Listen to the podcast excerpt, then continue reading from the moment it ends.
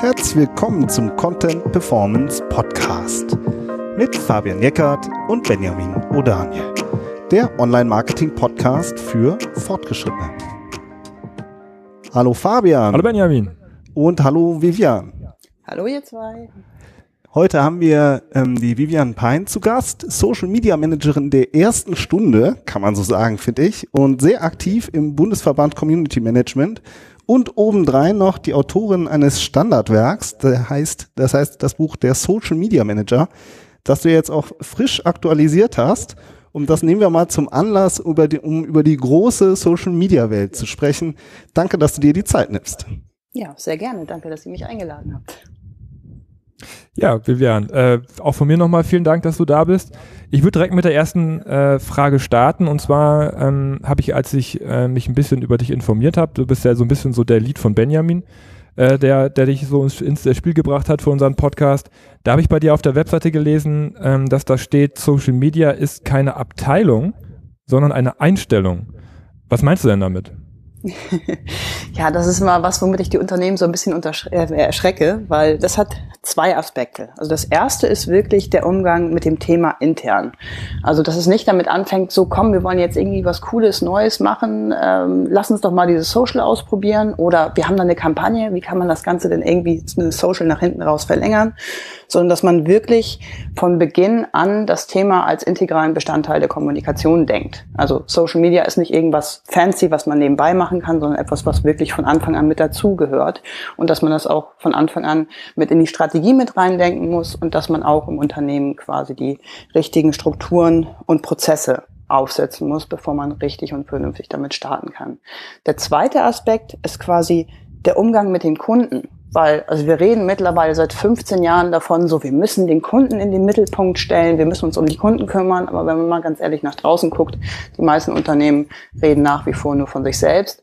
Und bei Social Media, wenn man richtig gutes Social Media machen möchte, ist es wirklich wichtig, die Bedürfnisse und das, was der Kunde will und braucht, in den Mittelpunkt zu stellen. Und ähm, wirklich zuzuhören, auch in einen Dialog zu gehen. Also man muss mit den Kunden da draußen auch reden, so früher wie an der, an der Theke, wie das dann so gewesen ist. Also so. Ähm, und ähm, auch wirklich diese Beziehung aufbauen. Also das Thema Community Management ist dabei enorm wichtig und mich freut es, dass äh, Facebook in den letzten Jahren und Facebook und Co. ein paar Änderungen gemacht haben, dass es heutzutage wirklich so ist, dass man ohne gutes Community Management nicht mehr weiterkommt. Also das wirklich komplett ganzheitlich gedacht. Ich als Unternehmen muss mich mit meinen Kunden unterhalten, ich muss mit denen eine Beziehung treten. Das ist Social Media und nicht, wie kann ich mein, meinen Kram im Internet verkaufen. Ja, sehr spannend. Und über dieses Zuhören, die Beziehung aufbauen, da reden wir jetzt auch noch mal ein bisschen äh, sozusagen in der nächsten halben Stunde. Vielleicht noch mal so ähm, ganz generell, wenn du so guckst, wie jetzt der, du sagst ja jetzt auch seit 15 Jahren, ist das eigentlich ja schon das Thema. Wie ist denn der Stand so 2020? Kannst du so einen Worst Case und einen Best Case nennen, wie Unternehmen mit Social Media umgehen? Ohne Namen zu nennen, ja, kann ich das gerne Erstmal machen. schon, ja. Ähm. Wir sind noch in der generellen Ecke. ja, wir sind in der generellen Ecke. Genau. Ähm, auch da ist es tatsächlich so, dass also das äh, ist, also wir sind nicht viel weiter als vor zehn Jahren. Wir haben nach wie vor den Fall, wir haben Unternehmen da draußen, die machen das wirklich hervorragend und wir machen welche, die machen das ganz schlecht. Also ganz schlecht bedeutet für mich, wenn man dann fragt, so, warum möchtet ihr denn in Social Media sein? Dann kommen dann solche Antworten wie, ja, der Chef hat gesagt, wir müssen jetzt auf Facebook. Oder der Chef hat gesagt, wir brauchen mehr Fans als der Wettbewerb. So. Oder man fängt an und sagt, hm, wer kann das bei uns im Unternehmen denn machen? Ach, guck mal, der Praktikant, der ist unter 20, der kann doch mit dem Internet umgehen. Der macht das jetzt. Also komplett ohne Strategie, ohne Plan, ohne Ahnung, einfach weil es ja heute irgendwie dazugehört. Das sind für mich die Worst Cases und das sieht man dann auch relativ schnell daran, dass die entweder dann ähm, sehr schnell feststellen, das Ganze bringt doch überhaupt nichts. Oder im schlimmsten Falle dann, wenn, wenn eine Kommunikationskrise losgeht, dann plötzlich völlig nackig dastehen und bis überhaupt nicht wissen, wie ihnen passiert und es wirklich zum Image-Schaden kommt, weil sie damit auch nicht umgehen können. Das ist der Worst Case. Der Best Case ist wirklich, wie ich vorhin eingangs gesagt habe, dass die Unternehmen komplett sich darauf eingestellt haben, mit den Menschen ähm, in einen Dialog zu gehen. Das heißt, die haben ein, also mindestens einen Social Media Manager, der quasi intern dafür da ist, den, also das, das alles zu steuern und zu koordinieren, sämtliche Abteilungen auch eben ähm, ja dazu bringt, zu sehen, welche Chancen sie dadurch haben und die dann auch zu nutzen und ähm, die mit den, den, den Kunden zuhören, die den Kunden richtig guten Service bieten, die denen einen Mehrwert durch das bieten, was sie dort in den sozialen Medien machen und dadurch dann eben auch ihre Ziele erreichen, weil das Thema Strategie haben die auch voll verstanden, haben eine Strategie, die sie regelmäßig überprüfen und anpassen, sowohl also ganzheitlich die Strategie als auch die Content-Strategie, weil auch Inhalte ändern sich, die Formate ändern sich ständig da draußen und die Unternehmen, die richtig gut sind, die kommen mit dieser Dynamik auch hinterher. Und Gleichzeitig, wichtig auch, laufen trotzdem nicht jeden Trend hinterher. Also nicht, weil jetzt gerade Pokémon in ist, also das ist immer mein Lieblingsbeispiel, als Pokémon Go vor ein paar Jahren rauskam. Ein Tag später war der gesamte Feed auf allen Netzwerken voll mit irgendwelchen lustigen Scherzchen über Pokémon Go, egal wie gut das zu den Unternehmen passte. Und das machen Unternehmen, die richtig gut damit umgehen, nicht. Die überlegen erstmal, passt das überhaupt zu uns? Bringt das uns irgendwas? Passt das zu unserer Strategie? Und nur wenn da dann ein dickes, fettes Ja dran steht, dann machen sie es. Ansonsten machen sie es nicht. Du hast jetzt gerade eben schon gesagt, es gibt mindestens einen Social Media Manager, der das steuert und koordiniert. Kannst du es mhm. noch mal ein bisschen konkreter beschreiben?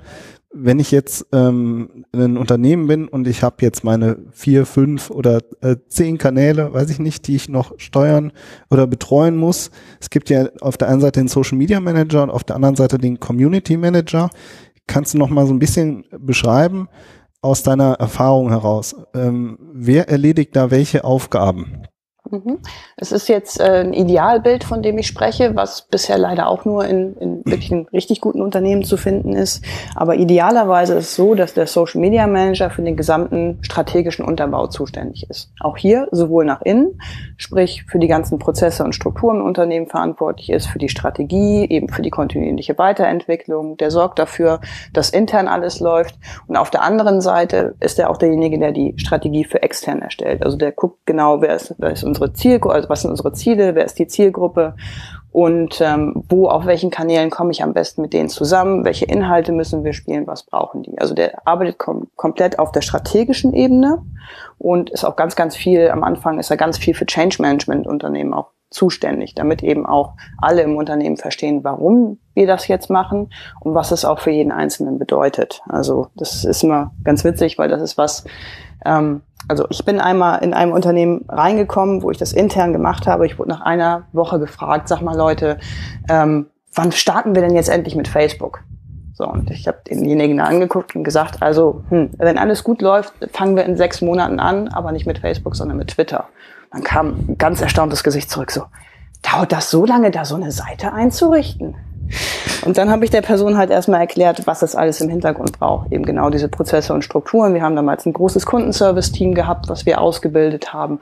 Und das dauert Zeit. Die müssen wirklich gut sein. Die müssen lernen, wie der Dialog im Internet funktioniert. Es muss das ganze Unternehmen wissen, wenn ein Krisenfall ist, wer muss was tun. Und um das aufzubauen, dauert es halt eine ganze Weile. Und das vergessen ganz, ganz viele. Das ist alles die Aufgabe des Social Media Managers. Der Community Manager ist dann derjenige, der wirklich in den Dialog mit der Zielgruppe tritt. Also derjenige, der auf Facebook, Instagram da ist und ähm, quasi die Inhalte begleitet und dafür verantwortlich ist, sowohl die Schnittstelle nach innen wie nach außen zu bilden. Also zur Community hin. Das heißt, idealerweise ist er sogar Bestandteil der Community, versteht ganz genau, was, was die wollen, was ihre Sorgen, was die Nöte sind, also hat das Ohr auf der Straße und weiß auch immer ganz genau, wie die Stimmung ist. Kann deswegen auch den Social Media Manager dahin beraten, wenn es zum Beispiel um eine Kampagne geht, wo muss man aufpassen? Wo sind Stolpersteine? Wo reagiert die Community sensibel drauf? Wie müssen wir das formulieren, damit das bestmöglich draußen ankommt? Auf der anderen Seite ist der Community Manager aber auch derjenige, der quasi die Bedürfnisse des Unternehmens nach außen hin vertritt. Also er ist quasi ein Vermittler, weil das auch nicht immer übereinstimmt. Und auch gerade, gerade in Krisenkommunikationszeiten ist er halt jemand, der auch ganz vorne an der Front steht und vermittelt, einfach weil er idealerweise auch der Vertrauensperson in der Community ist. Also er ist jemand, den die Community kennt und mag äh, und mag und ähm, der das Vertrauen genießt und genau deswegen kann er auch in einer Krisensituation dann gut kommunizieren. Und würdest du dann das heißt, sagen, ähm, sorry Benny, ähm, nee, mach du ruhig. Würdest du sagen, dass man dann für jede Plattform mindestens einen Manager braucht, also speziell, oder reicht einer für alle Plattformen? Sagen wir mal so, also mit einem ist es sowieso immer schwierig, also mit eins Strich, einfach aus dem Grunde, weil ein Mensch ja auch mal Urlaub hat hm. oder mal krank ist und nicht da ist und wir müssen endlich davon weg, dass ein Community Manager ähm, auch nachts und am Wochenende und im Urlaub an Rechner geht, einfach weil er mit so viel Herzblut bei der Sache dabei ist. Und das sehen wir bei uns im Verband. Das sind ganz oft extrem engagierte Menschen, die das dann noch alles machen. Aber so nach zwei, drei Jahren sieht man dann auch, wie sehr das die Menschen dann auch mitnimmt. Also das Thema Achtsamkeit ist da ein ganz großes und ganz wichtiges.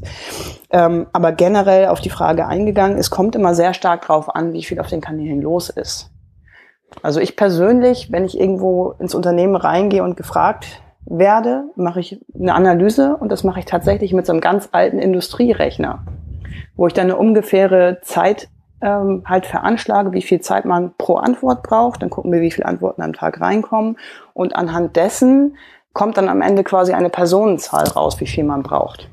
Also es ist wirklich von der Interaktion, von dem Dialog abhängig und nicht von der Plattformmenge. Mhm. Wobei okay. da auch immer ganz klar von mir die Ansage kommt, lieber wenige Kanäle und richtig gut als so viele wie möglich und damit Ach und Krach.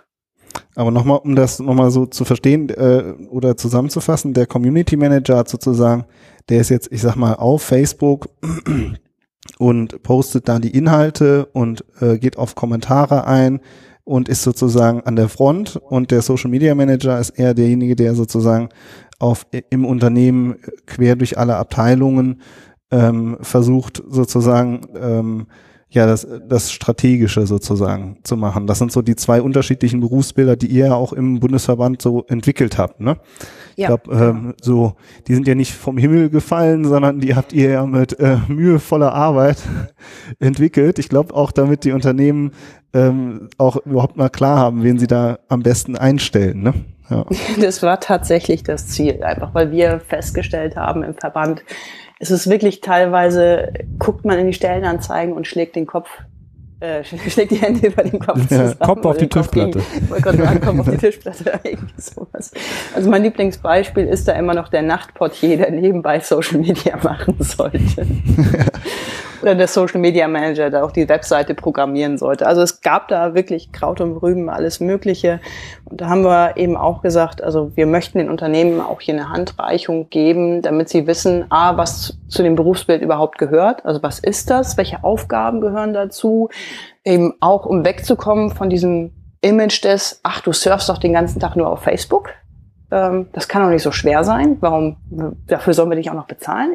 Ne? Also so war es wirklich vor, vor ein paar Jahren.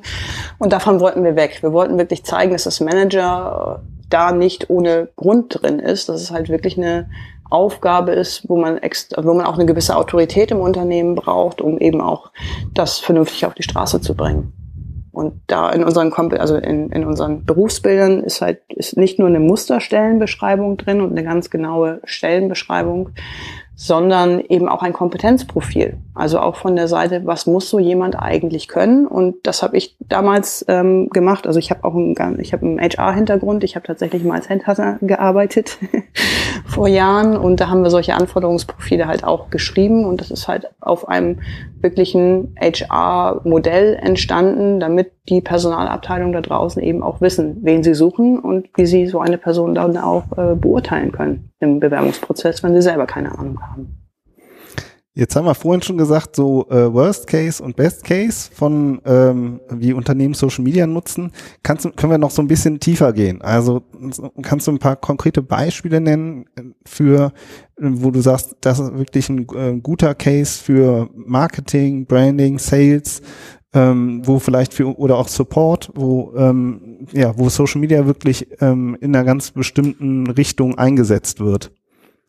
Ja, also so für Sales in Anführungsstrichen setze ich das immer ganz dick. Ähm, das ist eigentlich eines meiner Lieblingsbeispiele, weil die machen Sales, ohne Sales zu machen, ohne richtig Sales zu machen zumindest. Das ist, ähm, man hört vielleicht so ein bisschen, ich habe so einen leichten Hamburger Akzent und äh, mein Lieblingsunternehmen mhm, in dem Bereich ist alles für Selbermacher. Die kommen aus Hamburg, ist quasi ein, also die, die handeln mit allem rund um das Thema Nähen. Also ich selber nähe auch, deswegen kenne ich die und kenne die auch so gut. Und was die halt richtig, richtig klasse machen, die sind selber voll mit Leidenschaft bei dem Thema dabei. Und wenn sie Produkte vorstellen, halten sie nicht nur die Produkte in die Kamera und sagen, hey, kaufen, sondern sie zeigen, was man daraus machen kann. Also die sitzen selber auch jeden Tag an der Nähmaschine, verarbeiten die Produkte, zeigen, also der, die, die Schwester von, von, von der Geschäftsführerin ist auch noch äh, Designerin für, für Schnittmuster und dann zeigen sie halt die Stoffe, die sie gerade neu reinbekommen haben, wie sie, man dann mit den Schnittmustern da irgendwie was Tolles draus machen kann. Und das machen die auf eine so sympathische Art und Weise, ähm, dass man sich das einfach auch gerne anguckt. Also das ist quasi wie so ja, ein Fernseh, Fernsehsender, der so nebenbei laufen kann für Nähbegeisterte, ähm, von Nähbegeisterten. Und das merkt man. Und ich sitze dann davor als jemand, der näht und denke die ganze Zeit, oh, das musst du auch haben und das musst du auch haben. Verdammt, du hast gestern bestellt, jetzt musst du eigentlich schon wieder neu bestellen. Einfach weil die das so spannend machen und so schön machen und ja, man sich das wirklich gerne anguckt. Also das ist für mich ein absolutes Best-Practice-Beispiel. Auch ein schönes Beispiel, einfach weil das nichts ist, wo man ein riesengroßes Budget für braucht, sondern einfach, man muss das Medium verstehen, man muss seine Zielgruppe verstehen und man muss deren Sprache sprechen und die Leidenschaft für das haben, was man tut. Das Kannst du noch kurz sagen, welche Plattformen das sind, auf denen die, äh, die äh, posten hauptsächlich? Am stärksten auf Instagram. Ja. Weil ich kenne das, ich, ich, äh, also meine, dieses Argument, ich habe doch gestern erst bestellt und jetzt bin ich schon wieder so inspiriert, das kenne ich auch von zu Hause. Mhm. Ähm, aber meine Frau ist zum Beispiel hauptsächlich auf Pinterest unterwegs, was sowas ja. angeht. Gerade so inspiri inspirierende Dinge. Das wäre mir jetzt dazu eingefallen. Aber klar, in, Instagram ist na, na, natürlich auch dann wahrscheinlich ein sehr wichtiger Kanal, wenn es gerade um so Bilder und Fotos geht. Ja, Stories. Stories. Bei denen sind die Stories tatsächlich das, das Hauptmerkmal. Also Bilder machen sie auch schöner, aber richtig, richtig den, den Sales ohne Sales machen sie über die Stories. Und Social Media im Support? Ähm, da muss ich vorneweg sagen, also da bin ich vielleicht nicht ganz neutral, ja. aber ich finde nach wie vor, dass das Hermes Logistik dann super Job macht. Ähm, ich persönlich nehme da immer gerne Beispiele für, für Unternehmen, die eben auch also wo es so ist, dass man im Alltag Schwierigkeiten hat, positive Emotionen auszulösen. Also das ist zum Beispiel eine Bahn oder eben auch ein Hermes oder auch ähm, DHL hat genauso das Problem. Also wenn alles gut geht, kräht da kein Hahn nach, aber wenn was schief läuft, dann ist äh, immer viel Support im Raum. Und bei der Hermes Logistik ist es nach wie vor so, dass die nicht nur auf die Fragen eingehen, bestmöglich, sondern dass sie auch proaktiv auf Menschen zugehen. Das heißt, also die haben auch ein super Monitoring eben aufgesetzt und ähm, gucken halt, wo braucht irgendjemand gerade Hilfe, können wir da irgendwie helfen und wenn sie helfen können, dann gehen sie auch proaktiv rein und sprechen die Leute an. Also wenn ich jetzt irgendwie jetzt. Auf, auf Facebook oder sonst irgendwo mich auskotze, jetzt platt gesagt, dann kriegt äh, Hermes das mit und äh, und fragt mal fragt mal nach, ob sie mir helfen können. Ja, solange du nicht äh, anfängst zu beleidigen und zu beschimpfen, weil das ist dann auch, also das ist, ist etwas. Was ich sowieso nicht mache, aber ja, was äh, leider nicht, äh, mittlerweile die Regel ich, ist. Ja. Ich äh, wollte gerade sagen, das ist ja leider die Kommunikation da draußen hat sich ja in den letzten Jahren leider nicht unbedingt zum Positiven geändert.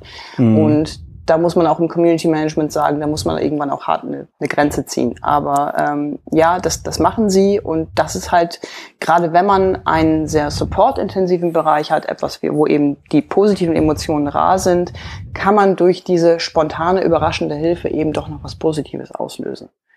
Und das ist eigentlich das, was es so besonders macht. Also es sagen ja immer ganz viele, ja, also hier Kundenservice ist doch nur Kostencenter, die bringen doch überhaupt nichts. Dabei ist der Kundenservice heute wichtiger als je zuvor. Wenn man richtig, richtig, richtig guten Kundenservice im Social Web macht, kann man so viel wieder rausreißen.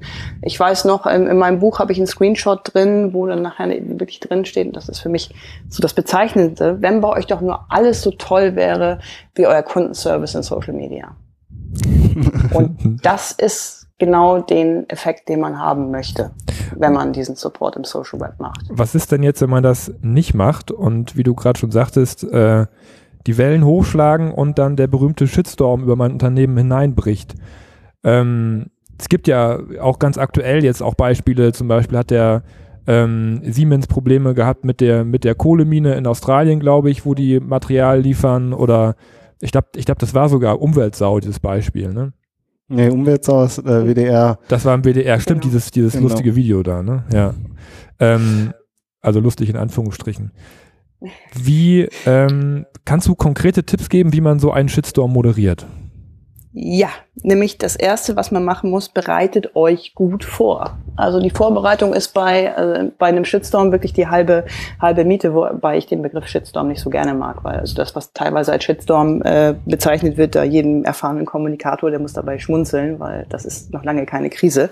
Nichtsdestotrotz ähm, wirklich äh, also bevor man, idealerweise bevor man in Social Media anfängt, wirklich sich mal zusammensetzen und schauen, was sind bei uns potenzielle Krisenthemen. Und dann wirklich jedes Szenario durchdenken und für jedes Szenario schon mal so äh, Sprechzettel heißt es so schön, gerade wenn man in, in größere Unternehmen reingeht. Also wirklich, was sind die häufigsten Fragen oder die Vorwürfe, die kommen werden und was sind unsere Antworten? Das ist dann nichts, was man dann Copy and Paste nutzen sollte, soll, also bitte nicht Copy and Paste, aber das ist dann zumindest für das Community Management eine Handreichung, auf Basis dessen sie argumentieren können. Und es ist nicht äh, nirgends so wichtig, wirklich auch mit einer Sprache, mit den gleichen Argumenten und Begründungen nach außen zu gehen, als wenn schon eine Krisensituation da ist. Und mit solchen Sprechzetteln, die man vorher vorbereitet, kann man das eben auch sicherstellen. Also das ist mein erster großer Tipp. Bereitet euch vernünftig vor, was die äh, Argumentationspunkte angeht. Das zweitens, was die Strukturen auch angeht, wo wir wieder bei dem Thema sind, was ich vorhin schon auch erwähnt habe. Also man muss ganz genau wissen, an welchem Punkt wer mit involviert werden muss. Also wie schlimm muss es quasi da draußen sein, dass wir mit der Unternehmenskommunikation reden müssen? Wie schlimm muss es sein, dass die Geschäftsführung mit einbezogen werden muss? Wie schlimm muss es sein, dass wir uns wirklich alle gemeinsam in einen Raum einschließen und irgendwie drei, vier Bildschirme mit verschiedenen Monitoring-Systemen anschmeißen und dann gemeinsam jede Antwort abstimmen? Die solche Krisenfälle gibt es. Und ähm, darauf muss ich mich dann auch vorbereiten, eben auch was, was die internen Struktur angeht. Also ich, wenn ich in einem Unternehmen bin, sorge ich dafür, dass Social Media und Community Manager die Handynummer, die private Handynummer des Geschäftsführers haben. Also, Und nicht, und nicht einfach alleine gelassen werden, in Anführungszeichen. Ne? Weil ich, wenn ich mir vorstelle, wenn so eine Hasswelle auf einen einschlägt, ähm, das ist ja auch äh, also äh, nichts für zart beseitete Menschen. Nee, definitiv nicht. Und das ist nämlich auch ein weiterer Tipp noch. Also sorgt dafür, dass ihr genug Personal hat, wenn, habt, wenn es wirklich hoch hergeht. Dass niemand da acht Stunden oder sogar zwölf Stunden sitzen muss und sich mit diesem ganzen Hass im Internet auseinandersetzen muss. Weil es ist, es ist mittlerweile wirklich schlimm. Ich habe äh, eine Kommunikationsstrategie für einen großen politischen Spieler da draußen gemacht. Und das war 2015, also gerade genau zu der Zeit, als diese, als die ganzen äh, Diskussionen äh, rund um Flüchtlinge stattgefunden haben, die ex also da habe ich Dinge gelesen, ich, ich konnte teilweise keine drei, vier Stunden, weil einfach so viel Hass und unmenschliche Kommentare da waren, dass jemand wie ich, der ja ähm, auch noch Mutter ist, also gerade auch gegen Kinder, wurde da extrem extreme Dinge, also sowas wie schmeißt die Babys über Bord, dann Hauptsache sie kommen nicht in Deutschland an. Und wenn man sowas dann als als Mutter liest, ähm, das macht was mit einem. Und das muss sich ein Community Manager auch wirklich eingestehen. Der muss sich eingestehen dürfen, irgendwo ist eine Grenze und da muss ich zu meinem Vorgesetzten, zu meinem Chef, wie auch immer gehen können und sagen können, du, für heute ist gut. Ich kann heute nicht mehr. Und diese Struktur muss man auch schaffen. Also darüber müssen sich Unternehmen auch wirklich bewusst sein, gerade wenn sie emotionale Themen behandeln, dass sie da auf ihre, dass sie da eine Verantwortung gegenüber ihren Mitarbeitern haben. Lass uns noch ähm, ähm, kurz sozusagen, wir haben eigentlich noch noch ein paar Fragen offen, die irgendwie auch, äh, die ich wichtig finde. Und zwar, lass uns noch ein bisschen über die einzelnen Plattformen sprechen, vielleicht so kurz und knackig. Also ähm, es gibt ja ähm, viele große Plattformen, Facebook, Instagram, LinkedIn oder auch neue. Ähm, lass uns doch mal mit Facebook und Instagram starten. Wie ist denn da deine Einschätzung eigentlich so, was die aktuelle Entwicklung angeht? Also ähm, Facebook, bekomme ich da überhaupt noch eine Reichweite? Ähm, ich meine, ähm, ich will jetzt nicht irgendwie, ja, wie ist da dein Eindruck?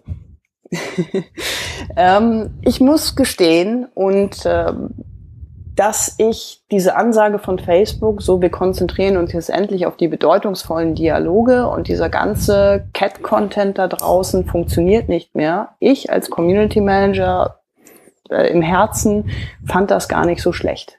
Ähm, weil was viele Unternehmen jahrelang einfach vergessen haben, ist, dass Facebook eine Plattform ist und wenn ich irgendwo was kostenlos machen kann, bin ich, bin ich die Ware oder es wird irgendwann der Punkt kommen, wo ich bezahlen muss.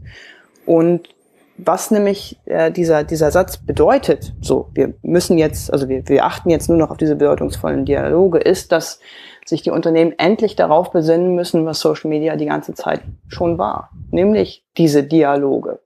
Die müssen jetzt endlich eine Strategie aufsetzen, die dafür sorgt, dass äh, Themen gespielt werden, die die Menschen interessieren, die die Menschen in einen Dialog und zu Gesprächen bringen. Und das ist etwas, was eigentlich die Quintessenz von Social Media schon immer war. Das heißt, im Endeffekt zwingt Facebook jetzt äh, die Unternehmen dazu, Social Media vernünftig zu machen. Also von daher äh, finde ich das im, im, Kern gar nicht verkehrt. Aber wenn ich, ich einmal kurz einhaken darf, ja. ähm, also ich, ich habe das so mitbekommen vor, vor zwei, drei Jahren, wie du sagtest, da, da hieß es in der Szene, Unternehmensseiten wurden abgewertet. Beziehungsweise mhm. die organische Reichweite von Unternehmensseiten wurde abgewertet.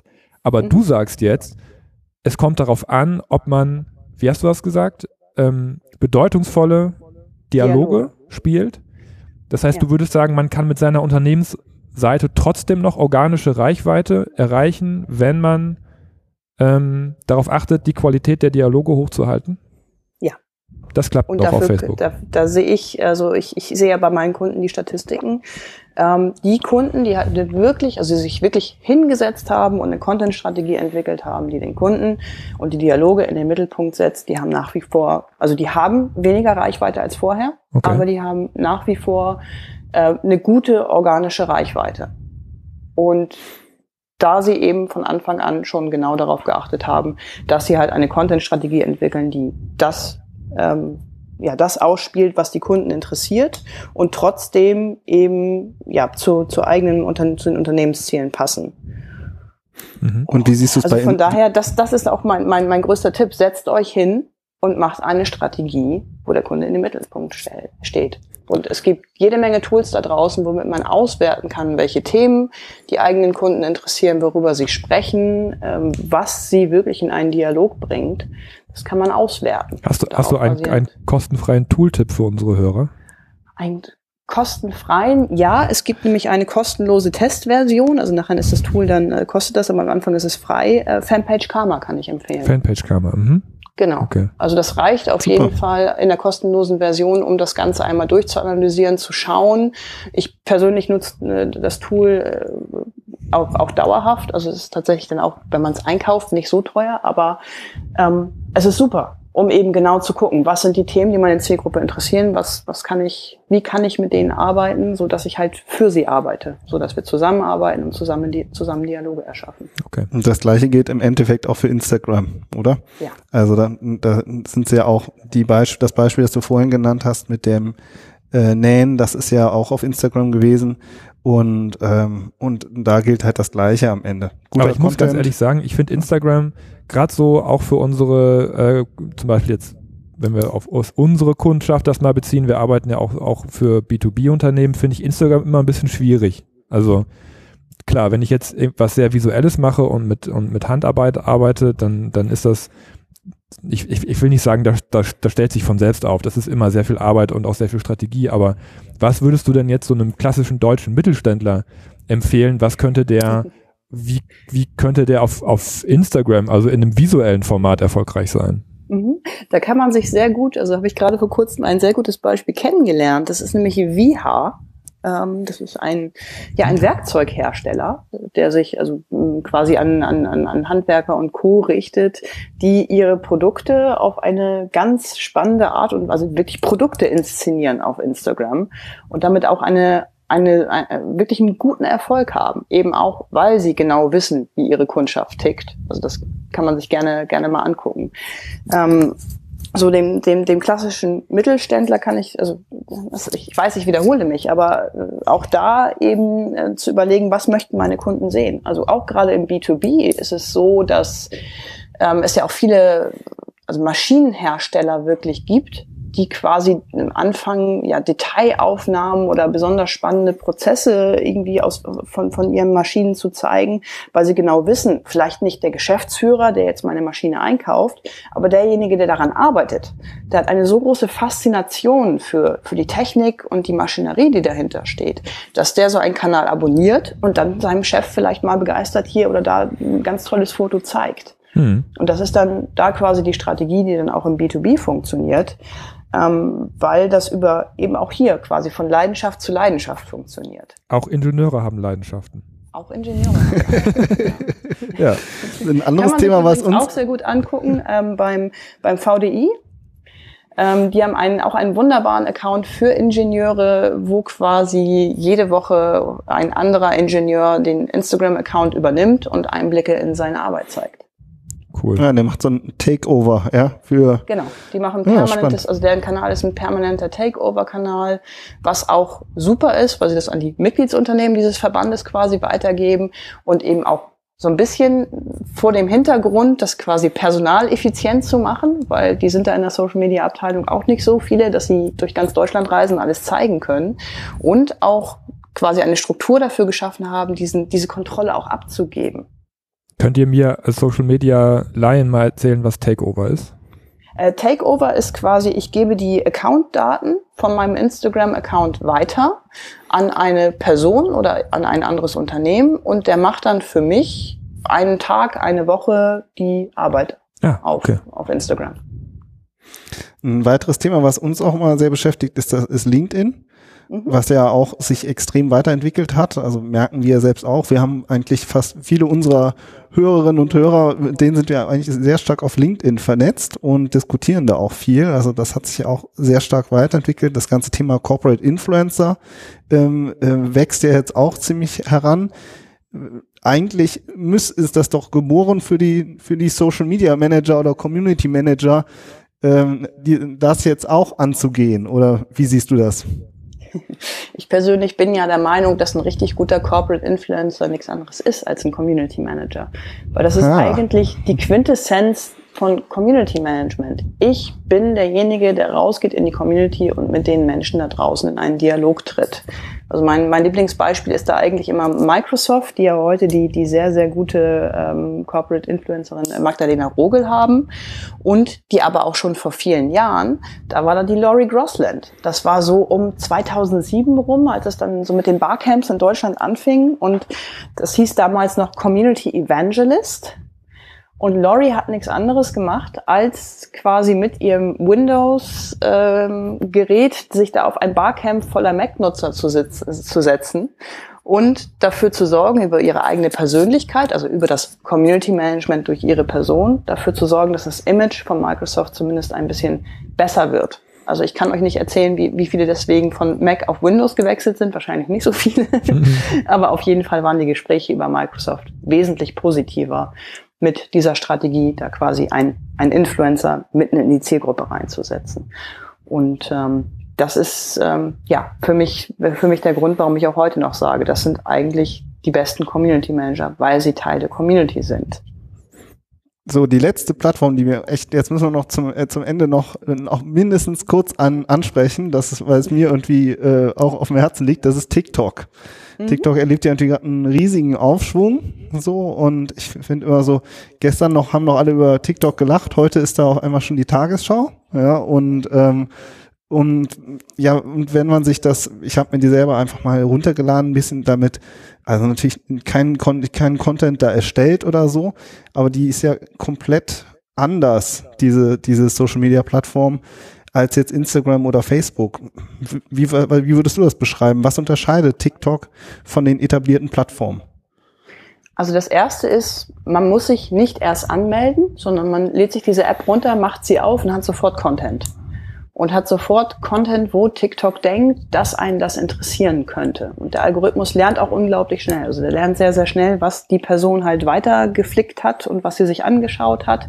Und anhand dessen ähm, ist es dann irgendwann so, dass man diese App aufmacht und sich in diesen kleinen Videos verliert. Also die sind äh, auch, auch relativ kurz, also 15 bis 60 Sekunden lang und es ist ganz unterschiedlich, was man da sieht. Also wirklich von sehr abstrusen Inhalten bis hin zu ja wirklich schon künstlerisch zusammengeschnittenen Videos. Die App hat einfach auch einen unglaublich guten, ausführlichen Videoeditor. Also mit jede Menge Filter, Musik kann man damit reinspielen. Also man hat da wirklich alle Möglichkeiten, wenn man sich damit intensiv auseinandersetzt. Und der andere große Unterschied ist, was für die Nutzer auch eine so große Motivation ist, Inhalte zu erstellen. Auf TikTok hat jeder seine Chance auf diese 15 Sekunden Ruhm, weil der Algorithmus es ist nicht so, dass nur die Menschen mit ganz vielen Followern sehr, sehr viel Reichweite bekommen, sondern jeder hat quasi die Chance, mit jedem Video auch mal ganz nach oben zu kommen und ähm, ja, von, von allen gesehen zu werden. Und auf der anderen Seite, gerade auch eine Herausforderung für Unternehmen, auch wenn ich viele Follower habe, ist es kein Garant dafür, dass auch jedes Mal jedes Video funktioniert, sondern ich muss mir auch für jedes Video neu ganz viel Mühe geben, dass es auch cool ist, dass es zur Plattform passt damit ich eben eine große Reichweite bekomme. Also auf TikTok. Also der, Algo, der Algorithmus, wichtig. sorry, der, der, der Algorithmus dreht sozusagen so sehr auf, dass ich halt, also, weiß nicht, ja, auch hier Lehrbeauftragter an der TH Köln. Und da war ein Student zum Beispiel, der hat gesagt, yo, ich habe jetzt mit so einem Kreisel-Video auf TikTok hatte ich 250.000 Views. und dann denkt man sich so, jo, okay, ähm, weiß ich nicht, äh, ich habe mal auf, auf LinkedIn habe ich mal meine 50 Likes oder so, ja, keine Ahnung, also das ist halt, ich, ähm, das ist schon, glaube ich, was komplett anderes, ja, was da so an Reichweiten erzeugt wird, ne, weil der Algorithmus das dann eben einfach an alle ausspielt, ne, und nicht, man muss dann nicht erst sich seine Follower aufbauen, ne. Genau, genau. Man, man hat, also genau dieses, also einer der Hauptgründe, warum Menschen ins Internet gehen, ist ja tatsächlich die Selbstdarstellung, also obwohl sie es nie zugeben würden. Aber genau diese Chance auf diese 15 Sekunden Ruhm ist das, was, was die Leute dazu bringt, auch wirklich extrem viel Mühe und Zeit zu investieren in diese Videos. Das heißt, wenn ich das jetzt mal, mal kurz, wenn ich das jetzt nochmal äh, unternehmensstrategisch äh, beurteilen müsste, würde ich jetzt sagen, als Performance-Marketer, das ist ein, für mich ein Branding-Kanal, über den ich Reichweite bekommen könnte, wenn ich ein cooles Video habe. Und nicht unbedingt ja. ein Sales-Kanal. Ja, mhm. also bei, bei TikTok geht's ganz klar um Unterhaltung. Ähm, deswegen, also Branding ist da, ist da der Fokus. Ich möchte noch eine Sache zu TikTok anmerken. Also ich selber habe ja mal eine, äh, eine, eine Zeit in China ähm, gewohnt und gearbeitet. Und ähm, das muss man bei TikTok auch wissen. Es ist tatsächlich, also es ist ein chinesisches Unternehmen, was dahinter steht. Und auch wenn die App außerhalb von China anders behandelt wird als die innerhalb von China, gelten auf chinesischen Plattformen einfach andere Regeln. Mit dem Thema muss man sich auseinandersetzen und für sich selber halt dann, also fürs Unternehmen ethisch, moralisch, äh, ja, entscheiden, ob man das dann machen möchte oder nicht. Aber das ist ein Aspekt, der hier nicht unerwähnt bleiben darf. Du meinst auf Zensur? Ja, ja Zensur oder eben auch ein Umgang mit bestimmten Bevölkerungsgruppen, der in China einfach anders ist als hier bei, bei uns in Deutschland. Also das, die chinesische Gesellschaft tickt komplett anders. Ähm, also und damit muss man sich halt auseinandersetzen. Okay. Ich glaube, ja. ich glaube, das Thema, weil ähm, du ja eben, äh, du sprichst ja auch, glaube ich, äh, fließend Mandarin, oder? Nein, nicht, nicht fließend, aber ich komme im Alltag komme ich durch. Kommst du durch, ja? Aber das Thema, vielleicht äh, heben wir uns das nochmal auf für ein, für ein zweites Gespräch. Ähm, das war jetzt auf jeden Fall schon ein super Rundumschlag und ähm, ich bin äh, sehr happy, dass wir, ähm, ja, dass du dir die, die Zeit genommen hast für das Interview. Ja, danke dir und ich würde sagen, wir machen einen Schlusspunkt, oder, Fabian? Ja, von mir aus. Super. Gerne. Dankeschön. Also ich hätte auch gerne noch weiter gesprochen. Aber ich würde sagen, jetzt sind ja auch schon fast die 40 Minuten voll. Ähm, da machen wir mal einen Cut. Vivian, super äh, viele Input, äh, super spannende Themen angesprochen, auch für Unternehmen, denke ich, äh, ist da viel, was sie sich rausziehen können. Ich wünsche dir auf jeden Fall eine schöne Woche, nicht eine schöne Karnevalswoche, weil das gibt es bei euch in Hamburg, glaube ich, nicht so wie bei uns, ne? Ich, ich sitze ja jetzt in Bonn, also ich bin mittendrin. So. Hier war bei uns vor der Tür war am Wochenende der Karnevals. Bist ins Karnevalsland geflüchtet, ja, da kannst du überlegen, ob du hier bleibst oder noch weiterziehst. ja, vielen Dank auf jeden Fall auch von mir, ne? Ja, bis ja, dann. Tschüss. Danke euch auch. Bis dann. Ciao.